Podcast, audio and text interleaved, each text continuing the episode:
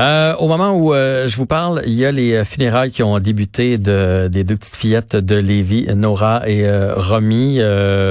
ça a l'air emprunt et chargé d'émotions, bien évidemment. c'est là vous dites comment ça se fait qu'ils voient ça, c'est privé, mais c'est retransmis sur des écrans là, à l'extérieur pour les gens qui voudraient suivre la cérémonie. Là, il y a des gens qui ont installé des chaises devant le, le, salon funéraire là où ça a lieu. Bref, un moment difficile pour toute la famille et on en profite pour rappeler en même temps que le, le père, qui serait le présumé agresseur, euh, est toujours en cavale. On n'a toujours pas mis le grappin dessus. On va aller faire une entrevue maintenant avec Caroline Cloutier, directrice des communications de la coopérative funéraire du Grand Montréal. Et là, je fais pas un lien avec les funérailles qui ont lieu présentement. C'est un sujet qui m'a interpellé puisque euh, ma, ma, conjointe a perdu, euh, appelons ça son grand-père par, par la bande, parce que dans le fond, elle a perdu ses grands-parents jeunes et il y avait l'oncle de ses parents qui habitait juste à côté de chez elle quand elle était petite, qui eux n'ont pas pu avoir d'enfants. Fait que c'est devenu par la bande un peu comme grand-papa puis et il est décédé euh, au début du mois de mars, euh, tristement, seul à l'hôpital parce qu'on n'avait plus le droit d'avoir de visite à ce moment-là. Il, devait subir une opération au cœur euh, et malheureusement, il était quand même assez âgé. Il n'a pas survécu à son opération. Et là, il, la famille tente la famille de ma blonde tente d'organiser les funérailles, mais c'est mais c'est pas facile puisque je vous le rappelle, ma vient du Nouveau-Brunswick, euh, pas facile. Donc, il est décédé au mois de mars et il est toujours pas en terre, euh, son grand-père par la bande. Et euh, donc, on va discuter de ça avec Caroline Cloutier, à savoir comment ça se passe présentement les, les funérailles, comment vont les entreprises funéraires en ce temps de, de, de crise, en ce temps de Covid. Alors, bonjour, Madame Cloutier. Bonjour, bonjour. Euh, donc, j'imagine vous allez corroborer mes dires que pendant la COVID, pendant un bout de temps, vous n'avez pas pu euh, tenir de, de, de, funérailles ou de toute autre cérémonie, là, tout dépendamment de notre religion, etc. Euh, donc, il y a un nombre de décès, c'est un nombre de personnes qui s'est accumulé un peu. Est-ce que vous réussissez à reprendre le dessus présentement?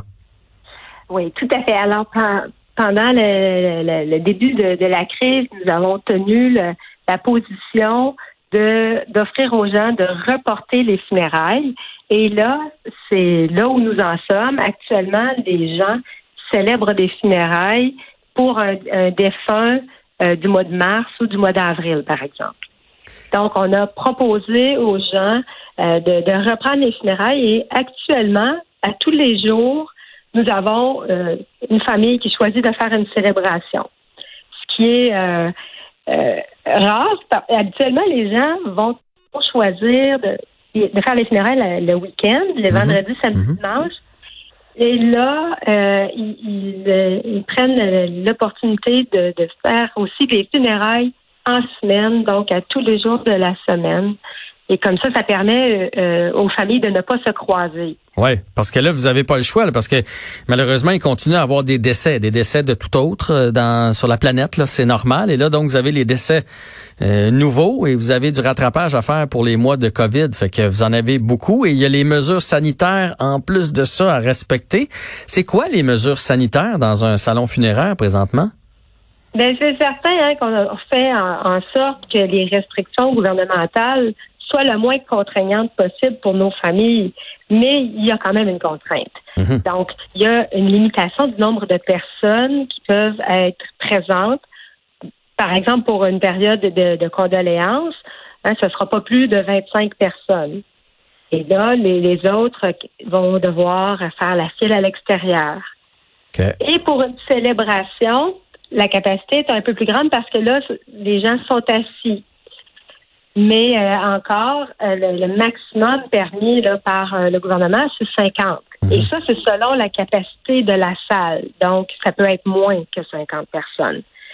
Et pour ça, ben, on s'est ajusté avec des diffusions sur le web pour permettre aux gens qui ne peuvent pas être présents, au moins de pouvoir visionner la célébration de leur domicile. Donc, des diffusions sur le web. J'ai même lu qu'il y avait eu des, à certains endroits des drones pour filmer la, cérémonie, la méthode dans le cimetière.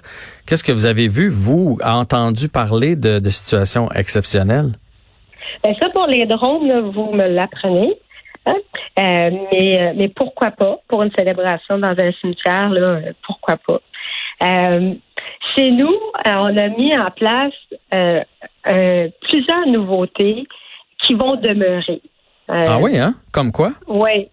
Ben, on a voulu soutenir nos, nos personnes, nos familles en deuil qui étaient en isolement. vivre un deuil, c'est déjà c'est difficile. Et, vivre un deuil en période de confinement, ben, c'est épouvantable. Donc, euh, on s'est empressé de faire appel à une intervenante qui a fait des appels à toutes nos familles qui ont perdu quelqu'un depuis le 1er mars. Donc, euh, toutes les, tous les jours, là, elle, elle, téléphonait les gens pour voir comment euh, ils allaient euh, pour s'assurer de, maîtriser la, détresse. Et là, suite à cet appel-là, elle envoyait une trousse pour soutenir les gens en deuil. Donc, dans cette trousse-là, il y a même des dessins à télécharger pour les enfants, des outils pour aider à vivre un deuil. Oui, parce qu'évidemment, les gens pendant la COVID avaient pas nécessairement le droit d'avoir de la visite non plus à la maison. Fait que là, tu vis le deuil, mais tu vis ça seul chez toi, là, c'est pas facile. C'est, très difficile.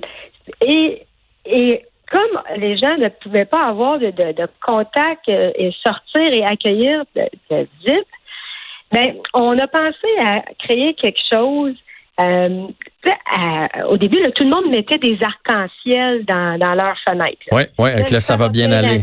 Ouais. Ça va bien aller. Et là, quand tu vis un deuil, tu ça va pas si bien que ça. Non. Alors, on, on, a posté à toutes nos familles, puis on le fait encore, une affiche qui dit ici, ici nous sommes en deuil. Donc, euh, pour informer les gens qui passent sur la rue de Hey, ici, ces gens-là, ils vivent quelque chose. Hmm. Autrefois, euh, si on prend dans, nos mœurs, très, très autrefois, ben, les gens euh, accrochaient un crêpe à, la porte, un crêpe noir, ou portaient le deuil. On savait, oh, cette personne On savait que, ouais, que la résidence était endeuillée, puis ça, ça faisait un petit euh, support collectif. C'est une bonne idée. Là, j'ai, c'est très communautaire la comme idée. Et là, on s'est dit, ben, on, on va fournir ça. Alors, on a mis en place comme ça des choses pour apporter du réconfort.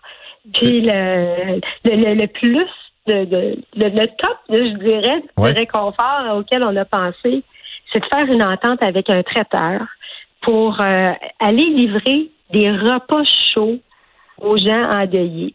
Donc, ça, on s'est dit, ouais, ça, c'est réconfortant. Tu dis un deuil recevoir un bon repas chaud parce que c'est certain quand tu es endeuillé, tu n'as pas envie de faire à manger. Non, non, puis ne serait-ce que de savoir que quelqu'un pense à nous, c'est important. Puis avec les, euh, moi je le vis là, avec ma, ma blonde que sa famille est au Nouveau-Brunswick. Avec, tu sais, nous on peut pas y aller, euh, les frontières fermées, c'est pas facile de, de, de retrouver toute la famille. Fait que ça se peut qu'on se sente un peu plus seul. Puis euh, là j'ai une question un peu spéciale là, mais je veux savoir, comme, mettons, quelqu'un qui est décédé en mars ou en avril, que les funérailles viennent d'avoir lieu ou ont toujours pas eu lieu, ils sont entreposés où, les personnes décédées pendant ce temps-là?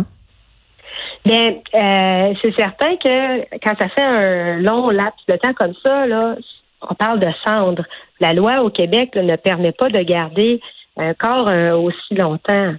Ah. la majeure, il faut savoir que pendant la pandémie, euh, beaucoup de familles ont opté pour la crémation.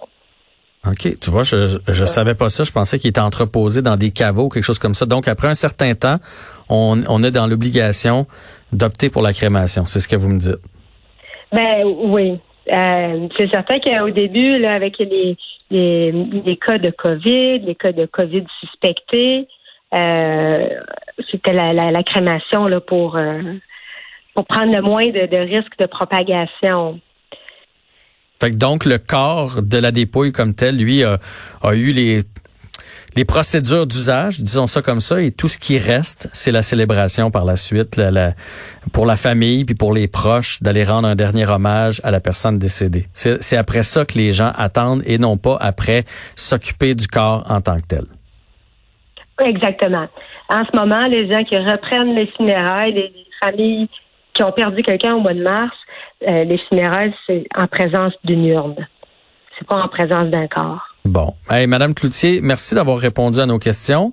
Euh, ça m'a fait plaisir. On vous souhaite de prendre le dessus. Continuez d'offrir un bon service pour soutenir les gens. C'est une, c'est une superbe idée de la part de votre, de votre centre à vous. Puis en espérant que ça donne euh, des idées aux autres et en espérant qu'on n'ait pas trop de victimes dans les prochains mois, bien sûr.